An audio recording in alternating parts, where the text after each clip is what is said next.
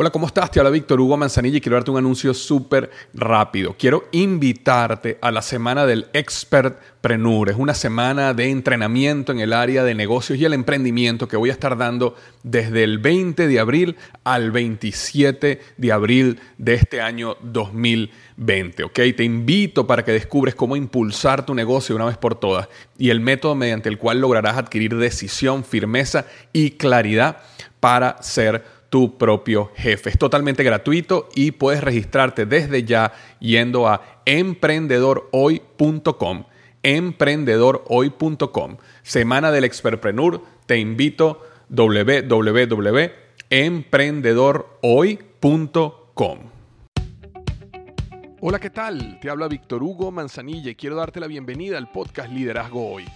Yo soy el autor de los bestsellers Despierta tu héroe interior y tu momento es ahora Actualmente soy CEO de Salarius LTD y vengo de más de 15 años de carrera en empresas Fortune 500 en las áreas de mercadeo, negocios y logística.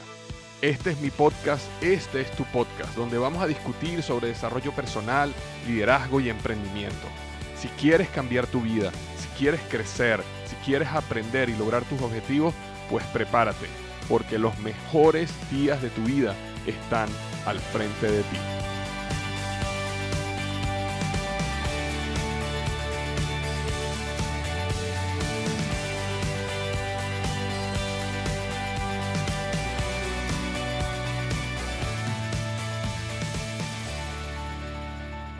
Hola, ¿qué tal? Bienvenido al episodio número 201 del podcast Liderazgo Hoy. Vamos a estar hablando de 8 pasos para salir de la depresión, 8 pasos para salir de la depresión. Hace ya varios años yo pasé por un proceso de depresión súper fuerte que me agarró por sorpresa.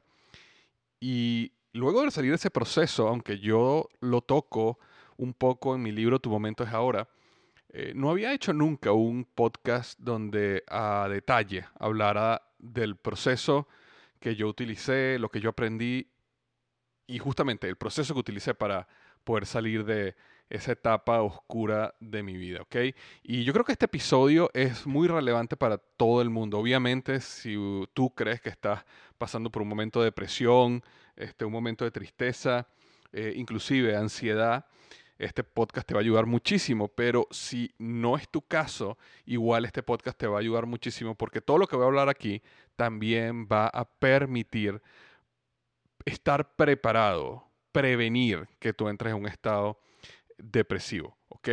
Y nuevamente, ese estado depresivo para mí fue completamente de sorpresa, ¿ok? No era algo que yo había sentido antes, no era algo por lo cual yo iba a estar preparado, simplemente sucedió por una crisis en mi vida, eso me estará hablando ahorita en unos minutos. Y bueno, a partir de ese proceso aprendí ciertas cosas que te quiero hablar hoy. Simplemente antes de comenzar, quiero darle las gracias a Just Crack and Egg por patrocinar este episodio y ellos dicen lo siguiente, ya llegó el momento para recuperar aquella buena relación que teníamos antes con el desayuno, pero un desayuno caliente es demasiado trabajo cuando estás apurado en la mañana. Bueno, pues llegó el momento de ir al pasillo de los huevos de tu tienda favorita y escoger Just Crack an Egg. Es un desayuno de huevos revueltos deliciosamente caliente y esponjoso que estará listo en solo dos minutos. Todo lo que tienes que hacer es añadir un huevo fresco, batirlo, colocarlo en el microondas y dejarte conquistar por el sabor de la mañana. Y otra cosa que te encantará de Just Crack an Egg es que no tiene sabor artificial, colorantes o preservativos. Pero algo mejor de que sean tan esponjosos y deliciosos es que vienen en siete variedades diferentes, incluyendo tres nuevas, Veggie, Southwest Style y Protein Pack. O simplemente disfruta de los clásicos como Denver o All American. Y si el lector ya probó Just Crack Egg, nos encantaría que nos compartiera cuál estilo le gustó más y cuánto lo disfrutó. Así que no espere al fin de semana para disfrutar de un desayuno saludable y caliente. Es hora de correr con los brazos abiertos al pasillo de los huevos y buscar tu Just Crack an Egg y disfrutarlo. Nuevamente, muchísimas gracias a Just Crack an Egg por patrocinar este episodio del podcast Liderazgo Hoy. Entonces estamos hablando hoy de ocho pasos para salir de la depresión. Y esto funciona perfectamente también si estás en un estado de eh, ansiedad, ¿ok? Y porque, porque la solución es bastante similar, ¿ok? Ahora, ¿por qué puede pasar todo esto? ¿okay? Hay, hay casos de depresión donde ocurren porque eh, hay, hay, algo que dispara el proceso depresivo, que hay, hay, un evento muy fuerte. Puede ser que un divorcio, puede ser la muerte de un ser querido, puede ser que sabes de alguna enfermedad tuya o de algún ser querido. Es decir, algo sucede que lleva a tu cerebro a un nivel de estrés tan fuerte que imagínate que es como que si tu cerebro se apagara de repente. Y no sé si llamarlo como un método de defensa del cerebro, ¿ok? Pero básicamente eso es lo que sucede.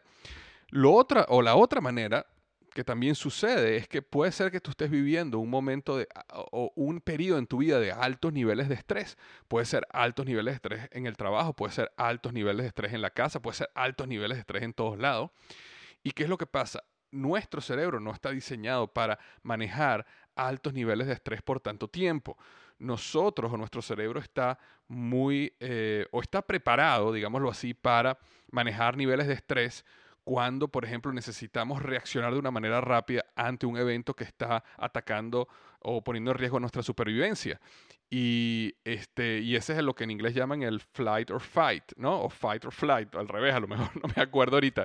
Pero básicamente es ese proceso donde, digamos que hace eh, este, miles de años aparecía un tigre y en ese momento tu cerebro se llena a un nivel de estrés tan alto, porque parece un tigre, te va a comer y te da la energía, la fuerza para poder correr, esconderte, para actuar rápidamente. Y entonces, ¿qué es lo que pasa? Nuestro cerebro estaba diseñado para manejar altos niveles de estrés, pero por tiempo limitado. Y lo que ha empezado a pasar con estos últimos años, digamos, o décadas, es que cada vez más nosotros estamos manejando altos niveles de estrés de manera constante, ¿ok? Estamos en el trabajo y tenemos altos niveles de estrés. Estamos en la casa y tenemos altos niveles de estrés en nuestro hogar. Y aparte de eso, prendemos la televisión y estamos viendo noticias y estamos viendo cuestiones malas que nos elevan nuestros niveles de estrés. Entonces, esa constante...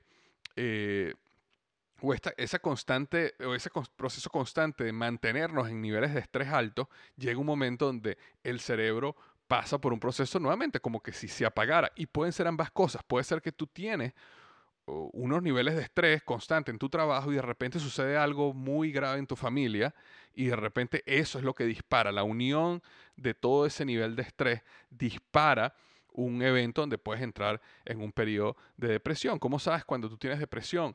Eh, bueno, ciertas características es que tienes tristeza, eh, otras características es que tienes apatía, no quieres hacer las cosas que antes hacías. Habían cosas antes que te motivaban y te daban y te inspiraban y ahora no las quieres hacer, ya no te motivan como antes.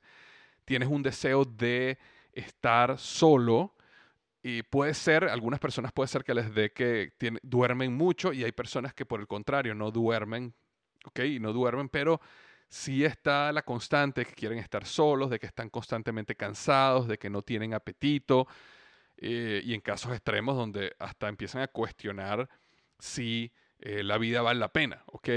Entonces, ese tipo de sentimientos o emociones, cuando ocurre porque ocurrió un hecho específico y dura por unos días, no es problema, y eso no necesariamente quiere decir que entraste en un proceso de depresión. Pero si no existe explicación, ¿ok? Si no es simplemente que has pasado por mucho tiempo de altos niveles de estrés o el evento que sucedió es tan grave que pasan muchos días y tú todavía sigues sintiéndote ese eh, nivel de apatía, de tristeza, eh, no quieres salir, no quieres relacionarte, quieres dormir o por el contrario no duermes bien, no quieres comer, es decir, todo eso y pasa por varios días, es probable que estés en un estado depresivo, ¿ok? Y eh, nuevamente, o mejor, no nuevamente, sino lo que quiero aclarar aquí es que yo no soy médico ni psicólogo, ¿ok? Y yo básicamente lo que te voy a hablar ahorita es en base a la experiencia y lo que yo aprendí del proceso, ¿ok? Pero siempre es bueno que si de verdad quieres información eh, mucho más específica a tu caso, entonces sí eh, hables, por ejemplo, con un psicólogo, que eh, esa es su especialidad, ¿ok? Ahora, una de las cosas más importantes si tú estás pasando por un proceso depresivo, y esto que te voy a decir ahorita no necesariamente eh, aplica solo a las personas que están pasando por un proceso depresivo o de ansiedad, sino aplica a cualquier persona. Así que esto te puede ayudar muchísimo en la vida. Pero es que caemos en una, digamos como en un ciclo donde nos creemos tres mentiras. ¿Ok? Y las tres mentiras son las siguientes. La primera mentira es que mi problema es permanente. Es decir, nos sentimos tan mal y hemos pasado tantos días sintiéndonos mal que creemos que nuestro problema es permanente, va a durar para toda la vida. Por ejemplo, una persona que pasa por un divorcio, ese dolor que siente en el momento que mm, está pasando por el divorcio, digamos que una persona fue engañada, por ejemplo, por su pareja y gracias al engaño se rompió el matrimonio. Y en ese momento esa persona está sumamente triste porque no solo perdió su matrimonio, sino también fue engañada, se une a lo mejor la, situación con los hijos y, ese, ese eh, escenario completo, piensas que como te sientes en ese momento, te vas a sentir por el resto de tu vida, ¿ok? Porque el hecho que fuiste engañada o engañado ya eh, eh, es una realidad y, y va a durar para siempre, ¿ok? Y creemos que esa emoción tan dura que estamos sintiendo en ese momento va a ser permanente. Y esa es la primera mentira, porque ninguna emoción es permanente, ningún sentimiento es permanente, ningún estado emocional es permanente, ¿ok? Y el tiempo te va sanando muchas de esas emociones, ¿ok? Cuando dice el, tiempo sana las heridas, es totalmente cierto. El tiempo va sanando muchas de, las, de, de esas emociones. Y ahorita te voy a explicar cómo acelerar ese proceso, pero es importante que lo primero que creas, así sea teóricamente, así puede ser que de verdad no lo creas, pero, pero por lo menos teóricamente, dite, o sea, repítetelo de que mi problema es temporal. Mi problema es temporal. Esta manera como yo me siento es temporal. Esto va a pasar. ¿Ok? La segunda mentira es que creemos que un problema que está afectando un área de nuestra vida, digamos ese mismo ejemplo donde una persona fue engañada y eso destruyó su matrimonio, ¿ok? El problema que está afectando esa área de mi vida afecta todas las áreas de mi vida. Es decir, mi vida completa es un desastre, mi vida completa colapsó. Y esa es la segunda mentira. Un problema en un área es un problema en un área y no necesariamente afecta a las demás áreas. Lo que pasa es que emocionalmente, si tienes un problema de esa magnitud en un área y, por ejemplo, estás en, un estado depresivo, entonces vas a eh, trasladar esa emoción a todos los demás problemas, a todas las demás situaciones en tu vida. Y entonces esa unión te hace sentir como que, wow, mi vida completa se vino al piso, mi vida completa colapsó. Y esa también es una mentira. Un problema en un área es un problema en un área. Pero que tú tengas un problema en tu matrimonio no quiere decir que tienes un problema en tu trabajo, no quiere decir que tienes un problema con tus amigos, no quiere decir que tienes un problema este, en, en tu salud, por ejemplo, sino es un problema en un área. Y nosotros normalmente caemos en esa mentira, ¿ok? Y la número tres es que mi problema es único. Cuando nosotros pasamos por una crisis muy grave, creemos que nuestro problema es único. Esto es algo que me pasó a mí. ¿ok? Y el problema es mío. Pero la realidad es que prácticamente no existe ningún problema único. Si por ejemplo hablamos de divorcio, por dar un ejemplo, eh, tú no sabes cuántas cientos de miles de personas se están divorciando en este momento que estás escuchando este podcast. Si hablamos de una enfermedad, no sabes cuántos cientos de miles de personas están siendo diagnosticados también por una enfermedad en este momento. Eh, si hablamos de un despido en el trabajo, no sabes cuántos cientos de miles de personas están siendo despedidas en este momento que estás escuchando el podcast. Entonces, cuando uno realmente ve su problema, te das cuenta que no es un problema solo tuyo, no es un problema único, sino hay realmente, literalmente, cientos de miles de personas que no solo están pasando por ese mismo problema en este momento, sino hay cientos de miles que lo pasaron antes y lo superaron también. ¿ok?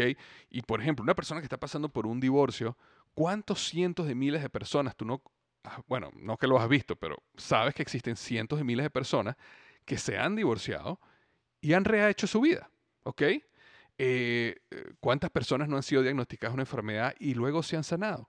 ¿Cuántas personas no han pasado por una bancarrota y luego se han recuperado?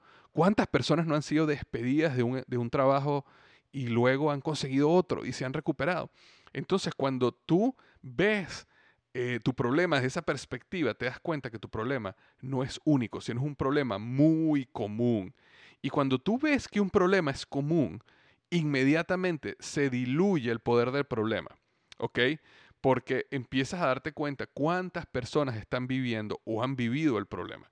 Es, un efecto psicológico muy fuerte, ¿ok? Positivo, cuando tú logras entender que tu problema es muy común. Entonces, recuerda, ten cuidado de caer en estas tres mentiras. Uno, mi problema es permanente. Dos, mi problema afecta todas las áreas de mi vida. Y tres, mi problema es único, ¿ok? Y una de las cosas que te quería decir al principio del podcast y se me pasó es que es muy probable que tú conozcas en este momento, si no eres tú mismo, eh, que estás pasando a lo mejor por un proceso depresivo, que conozcas a alguien que está pasando por un proceso depresivo. Entonces te invito a que le recomiendes o le envíes este episodio, porque creo definitivamente que lo va o la va a ayudar a iniciar un proceso de salir, de tomar el control, de tomar el control del timón y poder salir de este proceso que cuando uno está en él, uno se siente completamente desesperanzado, ok, perdón, y realmente cree que no hay, no hay salida. ¿Ok? Entonces, yo ahorita quería hablarte de ocho pasos que yo tomé que me ayudaron a salir de este proceso depresivo. Y estos mismos ocho pasos, eh, bueno, no, no los ocho, pero la gran mayoría de ellos, tú lo puedes hacer para prevenir que esto se suceda, que esto te suceda a ti. ¿Por qué? Porque las crisis, los niveles de estrés, eh, es una realidad en la mayoría de la vida de nosotros. ¿Ok? Entonces, así como yo, que era una persona completamente sana, era una persona, eh, oye, que yo vivía siempre riéndome, inspirado, feliz de la vida, un momento, una crisis me sacó y me llevó a este punto, no creas que no te puede pasar a ti. Y te digo esto no para que lo estés esperando, ¿ok? No para que estés diciendo, wow, ¿cuándo, me, cuando yo, me, cuando yo me, me, entraré en una depresión? No, no, no, no. Eso de verdad es todo lo contrario de lo que quiero que pienses. Lo que quiero que pienses es, hay ciertas actividades que yo necesito hacer con cierta regularidad para protegerme. Es como un escudo de que cuando llegue a suceder una crisis o mientras el día a día estoy en altos niveles de estrés, yo estoy protegido que no voy a entrar en un proceso de depresión, ¿ok? Porque es mucho más fácil salir antes que cuando ya estás adentro, ¿ok? O sea, evidentemente es mucho más fácil nunca entrar, pero el proceso a veces ocurre un poquito lento y si tú lo logras agarrar en ese momento puedes salir rápidamente. A medida que más te hundes, más tiempo tardas en salir. ¿Por qué? Porque tu cerebro está siendo afectado, tu cerebro está inflamado. Eh, y de eso vamos a hablar ahorita en unos minutos. Pero lo primero que tienes que hacer, el paso número uno, si tú estás pasando por un proceso de depresión en este momento, el paso número uno, y lo puedes hacer ya, es hacer una cita con tu doctor, ¿ok? Con tu médico. Necesitas ir a tu médico y decirle, tu médico principal, familiar, eh, eh, digamos, sí, tu médico principal, y decirle lo que estás sintiendo. ¿Por qué? Porque primero el médico te puede hacer un examen, un test, para realmente saber si tú estás en un proceso depresivo, si estás en un proceso de ansiedad, este, o si es otra cosa. Y primeramente tu médico va a revisar dos cosas. Lo primero que va a revisar es un examen de sangre para revisar los niveles de las hormonas de tu tiroide. ¿Ok?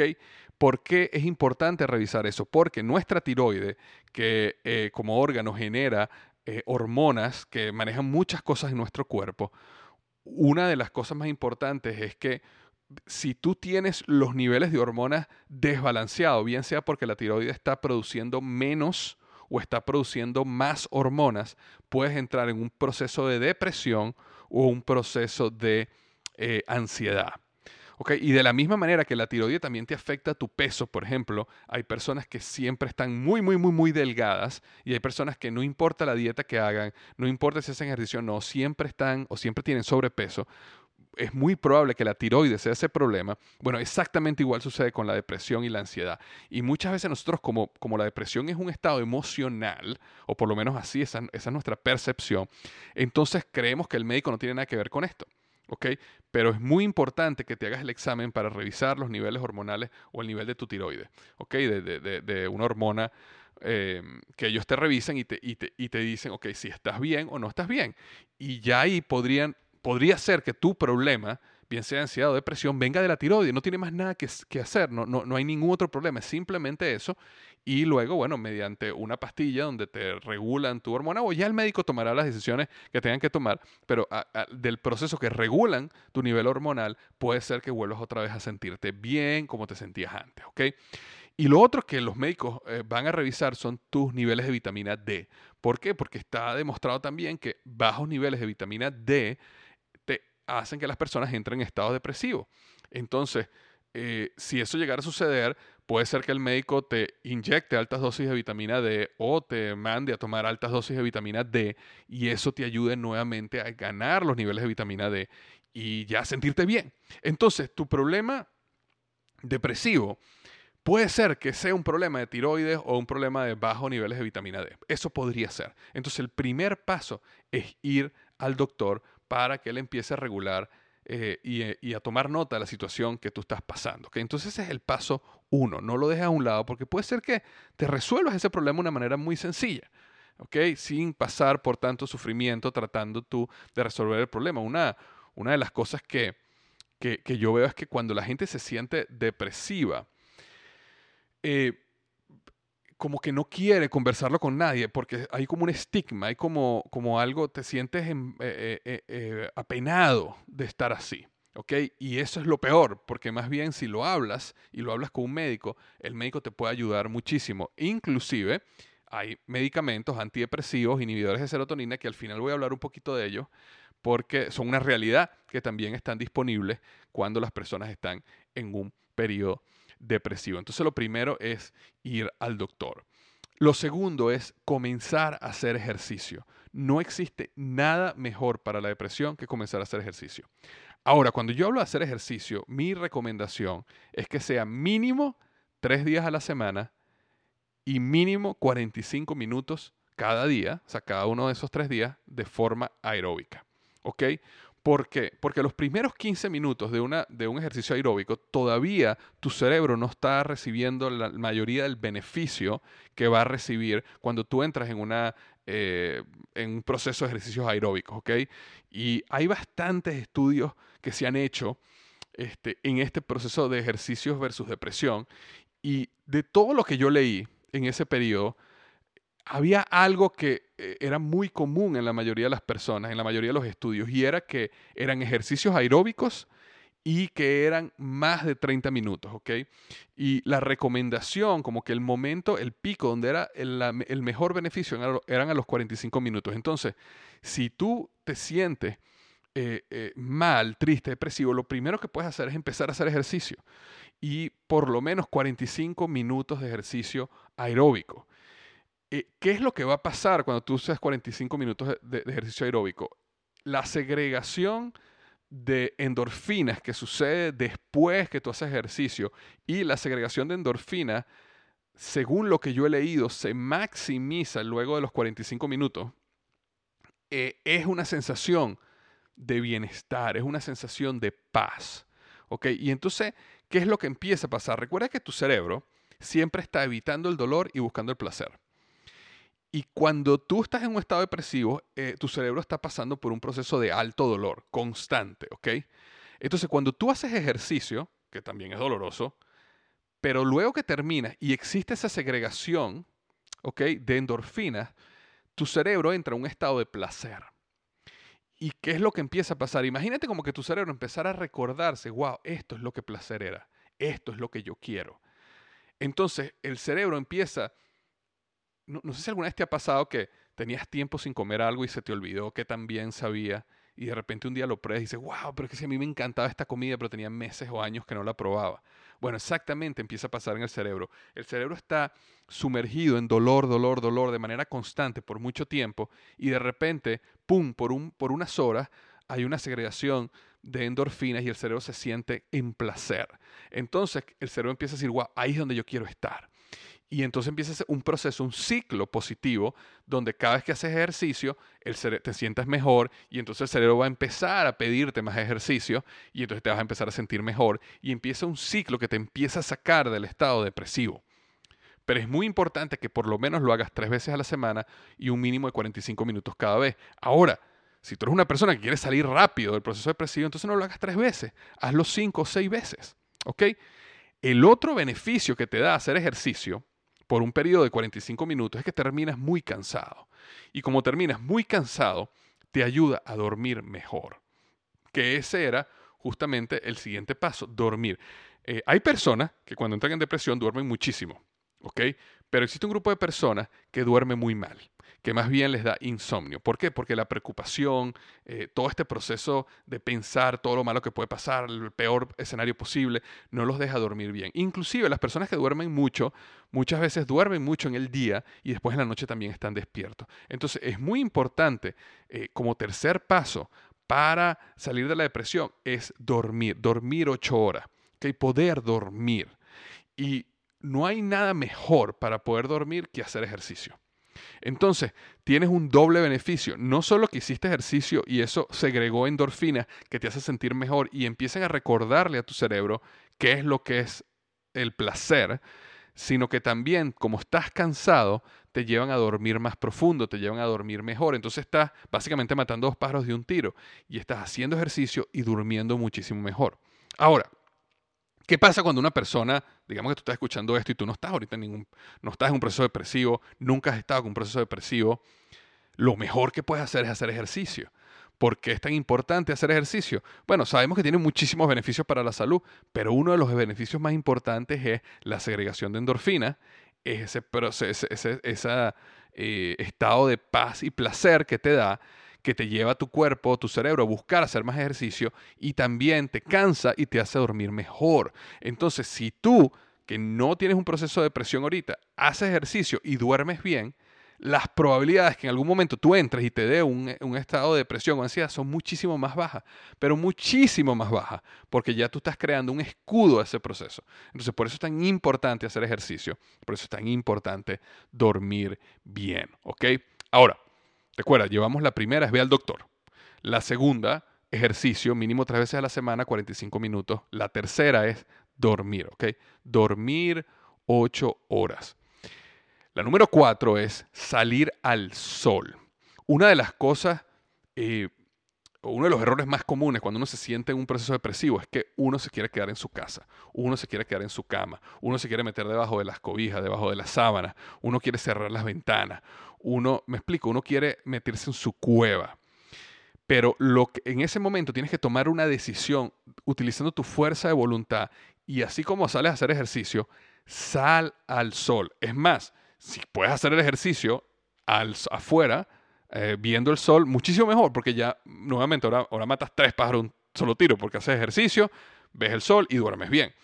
Pero digamos que haces ejercicio en un gimnasio, digamos que haces ejercicio en tu casa, entonces sal al sol. Es muy importante que tú salgas a ver el sol. ¿Por qué?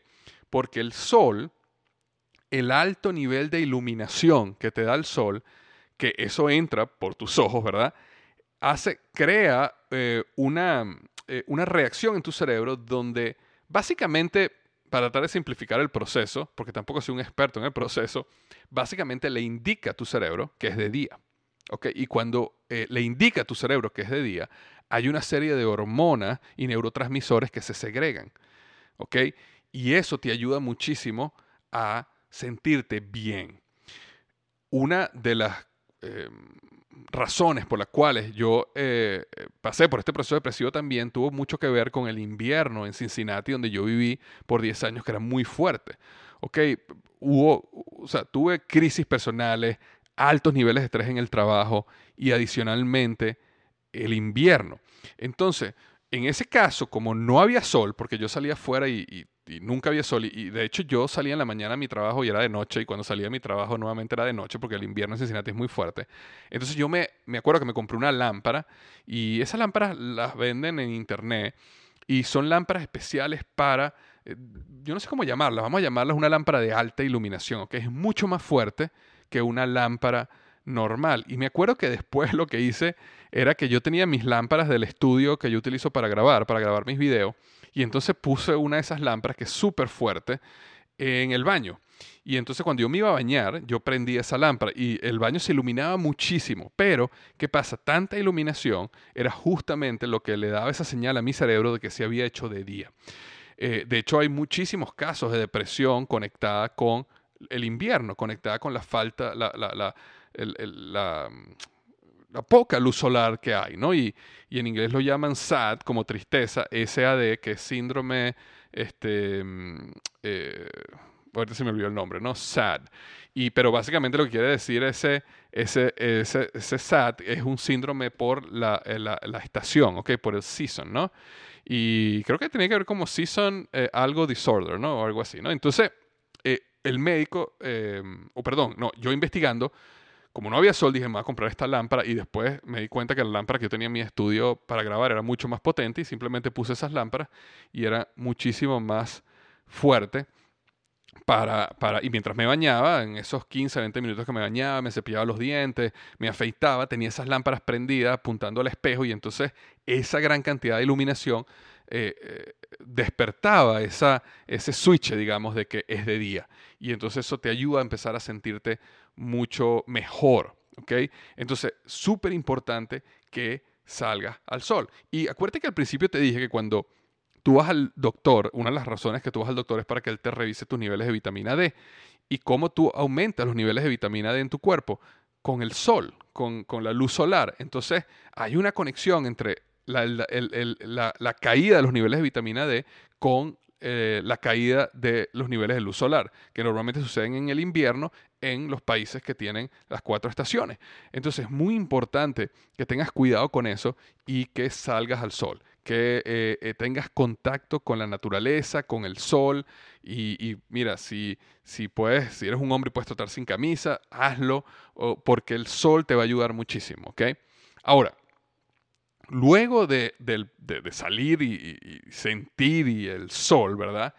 Es tomar, por supuesto, vitamina D. Ese es el siguiente paso, tomar vitamina D3. Entonces es muy importante, estés en un proceso depresivo o no lo estés, que tomes vitamina D3. ¿Por qué? Porque la mayoría de nosotros estamos deficientes en vitamina D3. Y de hecho es muy importante que vayas al médico que te mides tu vitamina D3.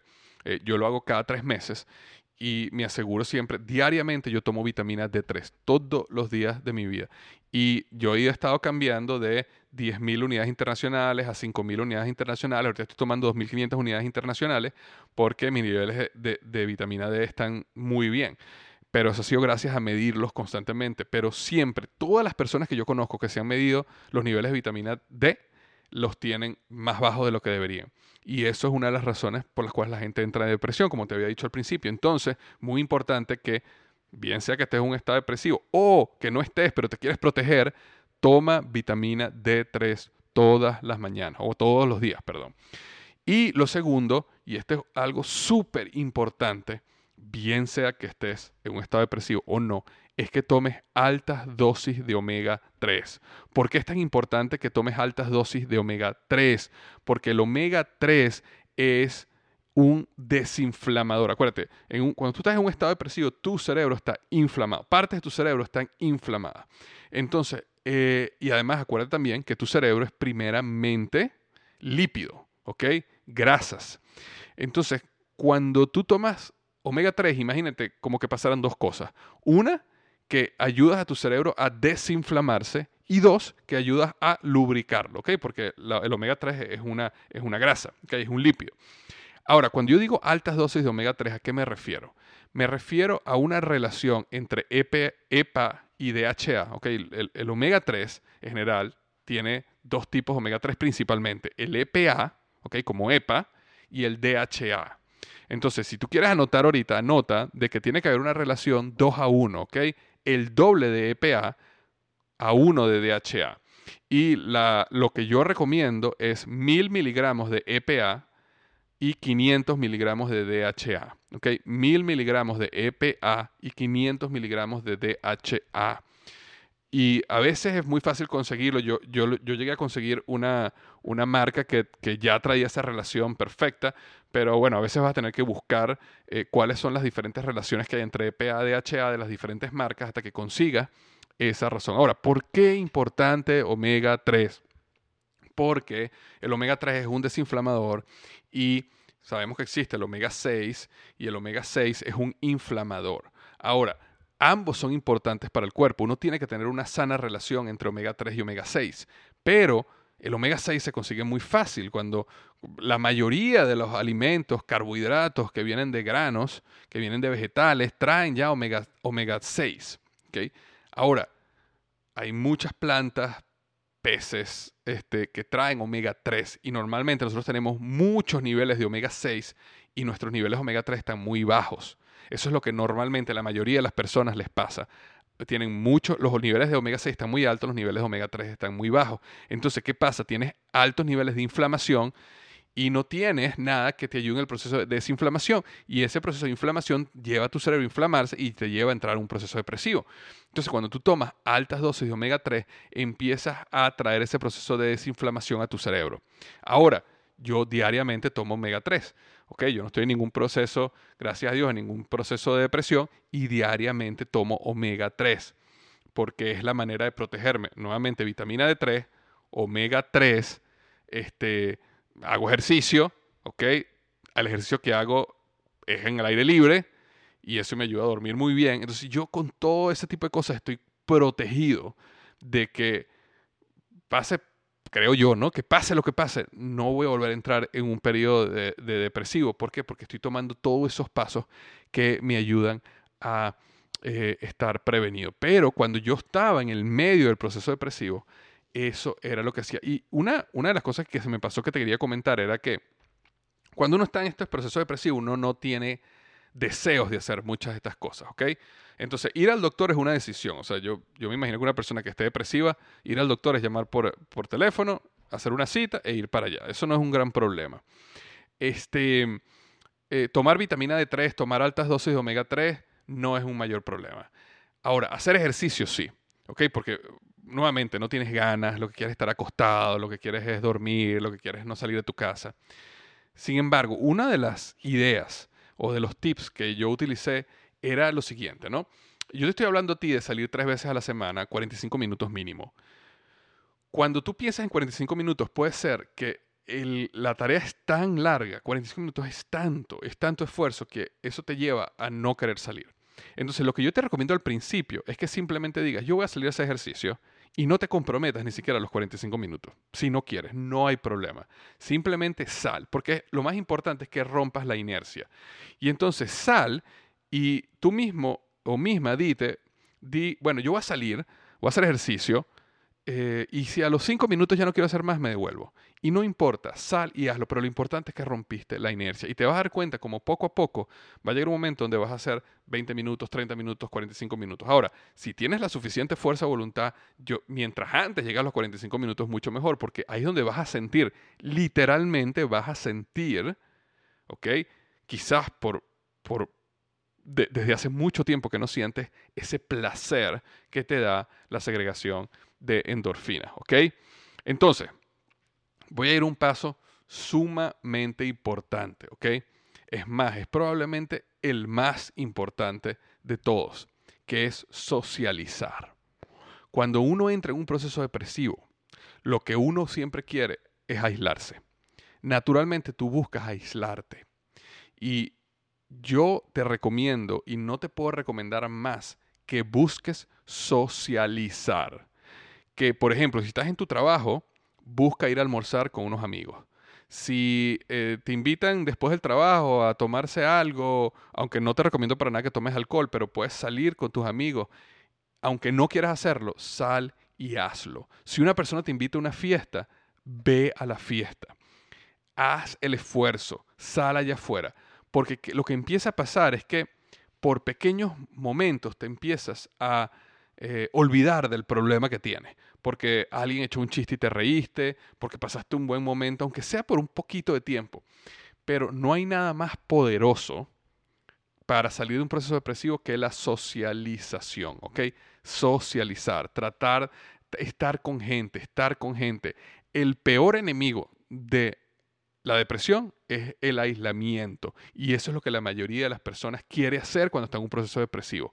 Entonces, si hay algo, inclusive yo creo que más importante que el ejercicio, es que te, por fuerza de voluntad, decidas ir a la fiesta, decidas salir a comer con tus amigos, decidas el fin de semana hacer un plan y salir con alguien. Decide hacerlo, decide hacerlo, sal, ve gente. Es muy importante el proceso de socialización.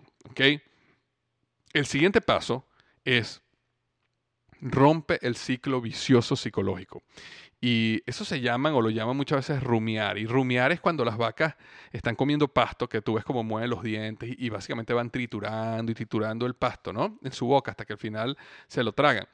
Bueno, ese proceso de rumiar nosotros lo hacemos muchas veces cuando estamos en un proceso depresivo, que es, e, e, es ese proceso que empezamos a, en nuestros propios pensamiento, empezamos a dar vueltas sobre lo mismo, lo mismo, lo mismo, lo mismo, y normalmente tiene que ver con el peor escenario posible, ¿ok? Lo que te ha llevado a la depresión, el temor que tienes de lo que va a suceder, o si tienes ansiedad, es justamente, wow, miran botar el trabajo, y si me botan del trabajo, ¿qué pasa? Me quedo sin dinero, y si me quedo sin dinero, entonces pierdo esto, y entonces estás en ese ciclo, ¿verdad? Constante, psicológico, es la parte más fuerte y más dura del proceso depresivo. Entonces aquí, yo te voy a decir tres ideas que a mí me ayudaron a romper este ciclo vicioso psicológico, ¿ok? La primera de ellas, y es la más sencilla, es escribir. Agarras un papel y trazas una línea por el medio y de un lado vas a escribir cómo te sientes. Y del, o, mejor dicho, qué, qué es lo que te hace sentir de una manera. Y del otro lado, al lado de esa línea, vas a escribir la verdad. Y cuando digo la verdad, es la posibilidad positiva de esa de esa emoción. Y te voy a dar un ejemplo. Vamos a suponer que una persona está en un proceso de divorcio, ¿ok? Y en su mente tiene este ciclo de, wow, perdí a mi familia, perdí a mis hijos, este, eh, la vida no tiene sentido, eh, ellos eran los más importantes en mi vida, me voy a quedar solo. Entonces, todas estas pensamientos te están dando vuelta en la cabeza todo el tiempo, que estás rumiando, rumiando, rumiando. Entonces, ¿qué es lo que tú haces? Tú trazas la línea esa que te digo en la mitad del papel y lo primero que escribes es, por ejemplo, eh, perdí a mis hijos. Perdí a mis hijos. Eso es lo que te estás sintiendo. Esa es la, digamos, la verdad, entre comillas, que te hace sentir mal, ¿ok? Y abajo escribes la posibilidad positiva o la verdad, la realidad, y es, yo no perdí a mis hijos yo voy a seguir viendo a mis hijos, este, no sé, cada dos semanas. Eh, lo segundo es, me, me, voy a quedar solo. Y después, ¿cuál es la realidad o la verdad positiva? Es, yo puedo en un futuro conseguir otra pareja y puedo rehacer mi vida. ¿Ok?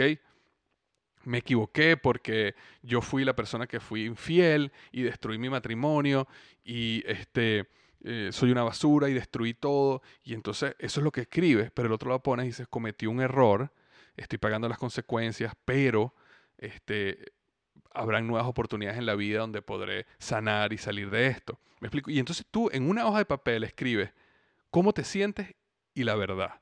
Y yo lo llamo, yo, básicamente lo llamo la mentira y la verdad. La mentira y la verdad. Lo que pasa es que no me gusta decir la mentira porque en el momento que tú estás en ese estado emocional, para ti eso es una verdad.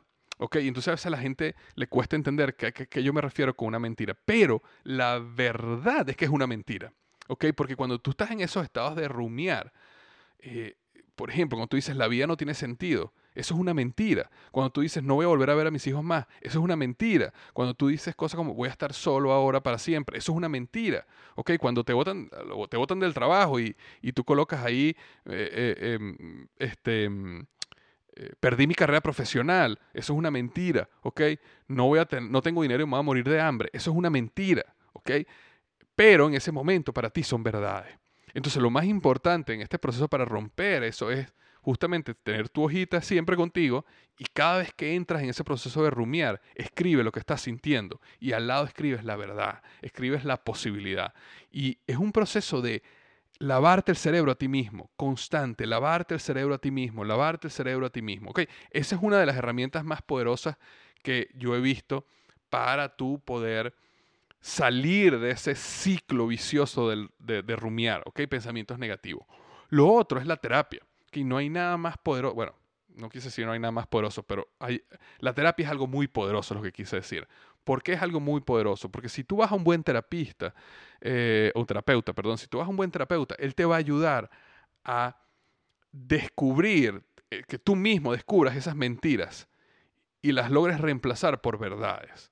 ¿ok? Y ese proceso de terapia te va a ayudar mucho porque un buen terapeuta te va a hacer las preguntas correctas y te va a ir llevando a un punto donde tú poco a poco empiezas a romper esos ciclos eh, negativos de rumiar. Y por supuesto, como son profesionales en, este, en, esto y ven constantemente a pacientes que están en procesos depresivos de ansiedad, son expertos en todo esto y te pueden ayudar a salir mucho mejor. Y te digo que no sientas nunca temor o, vergüenza de ir a un terapista, un psicólogo, un psiquiatra, a una persona que te pueda ayudar. No sientas vergüenza, porque de la misma manera que si tú estás enfermo, vas a un médico y no tienes por qué tener vergüenza al respecto, de la misma manera que si tu carro se daña, tú vas a un mecánico y no tienes vergüenza al respecto, si tú tienes un problema mental porque tu cerebro o porque has pasado por altos niveles de estrés, porque pasaste por una crisis muy fuerte y entraste en un estado depresivo, no debe nunca darte vergüenza ir a un psicólogo, a un psiquiatra, a un terapeuta a que te ayude en ese proceso. Y créeme, es muchísimo mejor que el dolor que tú sientes, la desesperación que tú sientes cuando estás pasando por un proceso depresivo. Y el tercer eh, aspecto que recomiendo en este caso para romper este ciclo vicioso es la meditación. La meditación te ayuda a poder desconectarte del problema y poder verlo desde un punto mucho más elevado. Ahora, eso no lo sientes tú cuando estás meditando, simplemente el proceso de meditación te ayuda a desconectarte de los problemas en general y ese proceso de desconexión te ayuda muchísimo, ¿ok? En el eh, problema específico, la crisis específica que te llevó a ese proceso de meditación. Y el último paso, paso 8, es el siguiente. No hagas de la depresión tu identidad. ¿Qué quiere decir que no hagas de la depresión tu identidad? que no te definas como una persona depresiva, porque tú no eres una persona depresiva, tú eres una persona que está pasando por una depresión y son cosas muy diferentes. Una de las cosas que me pasó a mí es que, y eso está muy conectado a mi personalidad y como yo ataco los problemas, es que cuando yo entré en este proceso depresivo, que realmente a mí me asustó muchísimo porque fue la primera vez en mi vida donde yo emocionalmente sentía como que había una fuerza más grande que yo que había tomado control. Durante toda mi vida yo siempre me sentí una persona que yo tomaba una decisión y lo hacía. Okay, yo, yo tenía la capacidad, yo siempre me sentía empoderado. En cualquiera de los problemas que tuve en la vida, de alguna manera siempre me sentía empoderado. Pero esta fue la primera vez que emocionalmente me sentí completamente desempoderado, en la lona, este, contra las cuerdas y no sabía qué hacer, ¿no? Entonces yo en ese momento digo, no, yo voy a investigar, yo tengo que salir de esto yo. Entonces yo empecé a leer libros, empecé a leer en el internet muchísimo sobre todo este proceso de depresión y, básicamente todo lo que te he hablado ahorita fue, es, una, es un resumen de todo lo que yo aprendí en ese tiempo. Y una de las cosas que me di cuenta es que llegó un momento donde yo estaba leyendo tanto de depresión, yo estaba escuchando podcasts de depresión, yo estaba leyendo libros de depresión, yo estaba investigando en internet de depresión, todos los días que se había convertido en parte de mi identidad.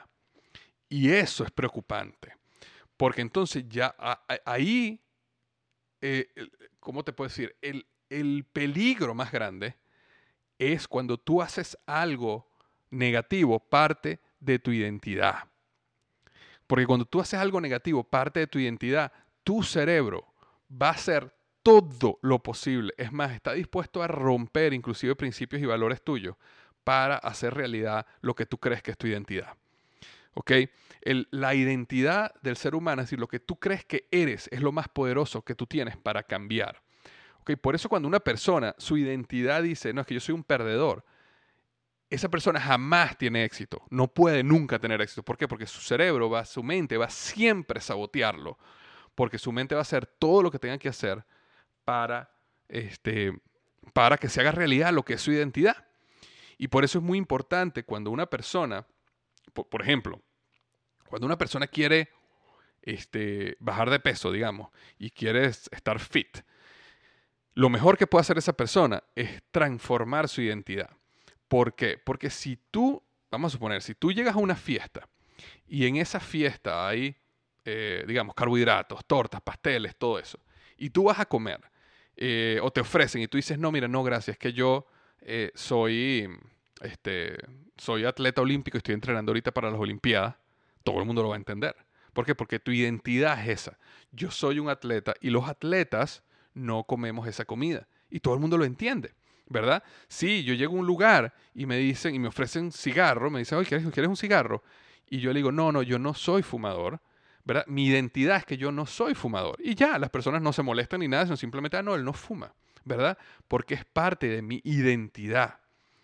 Ahora, cuando una persona quiere hacer dieta, quiere hacer ejercicio, pero su identidad es que yo soy un gordito, ¿me entiendes? Yo soy el gordito, entonces nunca va a poder salir de la gordura, nunca va a poder salir de la obesidad, nunca va a poder dejar de comer ese pastel, porque su identidad es esa. Ahora, cuando él logra transformar su identidad y dice, no, yo soy un atleta, ese día ya todo cambió para él, porque su cerebro cambió, su identidad cambió. Entonces es muy importante que si estás en un estado depresivo o ansiedad, no transformes eso en tu identidad. Y puede ser que a veces busquemos transformarlo en nuestra identidad por una búsqueda interna de aceptación, amor y conexión con los demás y significancia. Entonces, ¿por qué hacemos eso?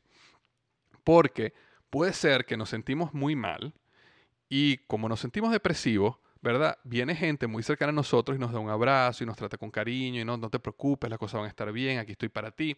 Y eso está muy bien y es muy hermoso que la gente haga eso. Pero puede ser que nos enamoremos de eso.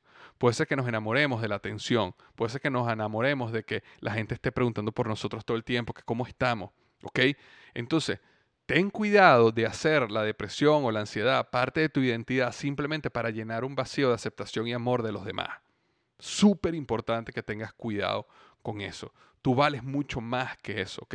Tú vales mucho más. Es más, es un negocio horrible. ¿Para qué tú quieres estar toda tu vida mal, en dolor, en tristeza, en apatía, simplemente para que las personas te quieran y te traten bien y te llamen por teléfono y estén pendientes de ti? No vale, tú eres mucho más que eso. Tú, la vida es mucho más hermosa que eso. Entonces, rompe eso. Si tú has sentido que la, depresión o la ansiedad es parte de tu identidad, rompe eso. Tú no eres una persona depresiva. Tú no eres una persona ansiosa. ¿okay? Tú eres una persona que a lo mejor está pasando por un proceso de depresión y que va a salir de ese proceso depresivo. ¿okay? Ahora, ya para cerrar, este, quería, quería eh, dar mi opinión acerca de los medicamentos como los inhibidores de serotonina, los antidepresivos.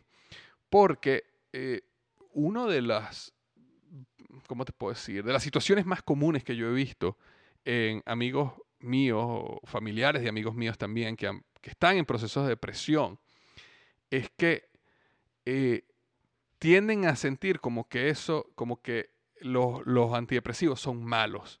O sea, automáticamente tienen esa creencia de que no, eso es malo, eso es malo para mí, yo puedo salir de esto sin antidepresivos, yo voy a intentar hacerlo sin antidepresivos. Y está bien, ¿ok? Está bien que tú quieras intentarlo, salir, salir de un proceso depresivo sin antidepresivos, pero lo que sí quiero decirte es que sí existe una posibilidad temporal de que tú salgas de un estado depresivo y eso te ayude a ti a sacar la energía suficiente para poder hacer todas estas cosas que yo te dije. Entonces, en la mayoría de los casos, eh, no necesitas antidepresivos, ¿ok? Y puedes hacer todo esto. Pero si tú estás haciendo todo esto, estás haciendo ejercicio, estás saliendo en el sol, estás durmiendo, estás socializando y sin embargo es algo que te está, eh, que no te permite salir. Hay eh, antidepresivos, los inhibidores de serotonina, pueden ayudarte de una manera temporal. ¿Por qué? Porque lo que básicamente ellos hacen es que cuando tu cerebro segrega serotonina, ellos hacen que se mantenga en el cerebro por más tiempo. Y la serotonina es la que te da esa motivación, inspiración, te sientes bien, ¿ok?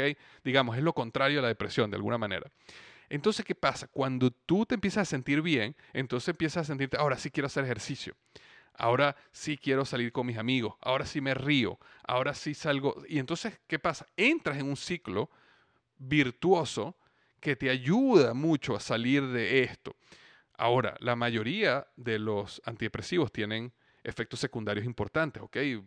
Muchos de ellos te hacen aumentar de peso, este, inclusive hay muchos de ellos que disminuyen tu líbido, o sea, tienen, tienen ciertos eh, problemas, pero hay casos donde yo he visto que funcionan muy bien, porque por un periodo temporal, tres a seis meses, ayudan a la persona a salir de ese hueco donde está y luego la persona ya no necesita más los, los, antidepresivos y, los van, y, van, se va saliendo del régimen de antidepresivos en, eh, en, un proceso con el médico bien, bien hecho. Y ya como se siente con ejercicio, como ya le está yendo bien el trabajo otra vez, como ya se siente esperanzado, como, como está saliendo con los amigos, entonces ya ese proceso de todos estos ocho pasos que te di, ya te mantienen en momentum para salir de esto de una vez por todas y para siempre, ¿ok? Entonces, básicamente lo que quiero decirte con esto es que yo no soy quien para decirte si deberías tomar antidepresivos o no. Eh, un médico es la persona que debe decirte, pero decirte esto, pero lo que sí quiero decirte es que ten cuidado con satanizar los antidepresivos, porque yo he visto muchas personas satanizar los antidepresivos, bien sea religiosamente, bien sea simplemente por, digamos, por orgullo, como yo puedo hacer las cosas sin esto, yo no necesito esto. Y también he visto en muchos casos como los antidepresivos sí han ayudado a la gente muy bien a salir del hueco por unos meses y luego entonces mantenerse afuera gracias a todos estos otros pasos que yo te mencioné ahora. Entonces, bueno, yo espero que este episodio te haya ayudado.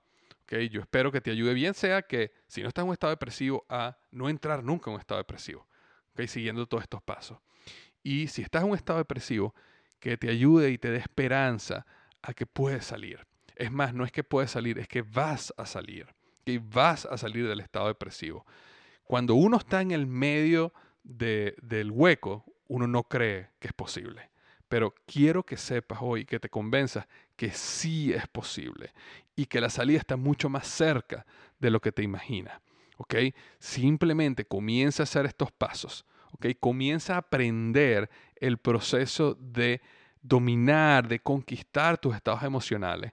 Porque cuando salgas pronto de esta situación, vas a salir muchísimo y muchísima más poderosa o poderoso de lo que eras antes porque vas a aprender a tomar control de algo tan duro como entrar en una depresión, vas a aprender a manejar tus emociones, vas a aprender a manejar tu salud, vas a aprender a tantas cosas que vas a poder dominar, que vas a salir una persona muchísimo más fuerte, muchísimo más poderosa y por supuesto capaz de enfrentar nuevos niveles de estrés o crisis que en algún momento sucedan en tu vida, ¿ok? Y recuerda, recuerda, ¿ok? Lo que siempre digo, los mejores días de tu vida. Y quiero que me lo creas hoy más que nunca, ¿ok? Los mejores días de tu vida están al frente de ti.